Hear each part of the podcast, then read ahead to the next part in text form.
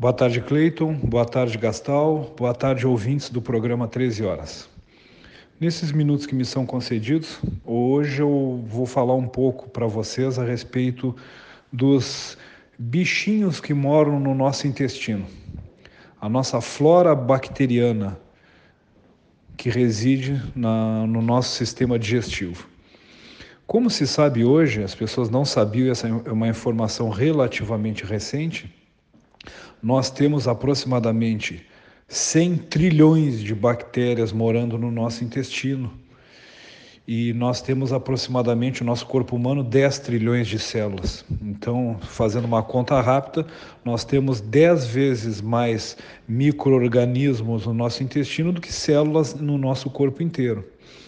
E, e ao longo dos últimos anos vem se descobrindo que essas bactérias, esses fungos, esses outros micro-organismos que vivem no nosso intestino, eles não existem ali para bonito. Eles têm uma série de funções no nosso corpo.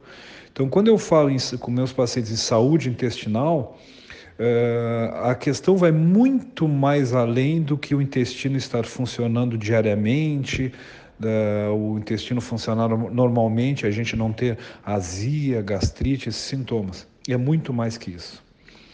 Por exemplo, vamos citar alguns exemplos aqui dos benefícios da nossa flora intestinal quando ela é uma flora intestinal saudável. Por exemplo, caso trans, muitos transtornos psiquiátricos, o caso da depressão, por exemplo. É inadmissível tratar uma depressão e não pesquisar a saúde intestinal, visto que uh, a maior parte do neurotransmissor, que é a serotonina, que é o nosso chamado hormônio do bem-estar, né? As drogas para depressão elas agem muito na questão da, da serotonina, do aumento da sua eficiência. Mas onde é que é produzida a serotonina? É no intestino.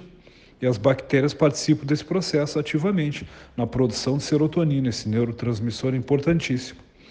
Hoje se sabe que uma flora intestinal saudável modula o nosso sistema imunológico, ele participa, eles participam ativamente na potencialização da nossa imunidade ou o efeito contrário quando há um desequilíbrio.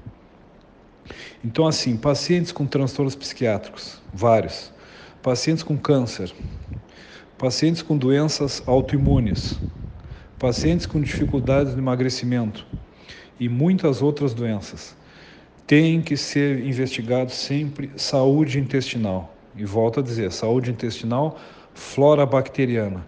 Nós temos que ter uma flora bacteriana saudável e não bactérias que fazem mal à nossa saúde. E a gente consegue, uh, como é que a gente mantém essa saúde, essa flora saudável? Com boa alimentação, alimentação rica, colorida, uma ingestão boa de fibras, a ingestão de fibras no, do brasileiro é muito pobre. Nós não bebemos água, nós não bebemos água, então é importante a ingestão de água diária, uma boa ingestão de fibras, uma alimentação rica. Né? É, essa flora bacteriana ela não gosta muito de açúcar, quer dizer, ela, a, a, as bactérias ruins adoram, né?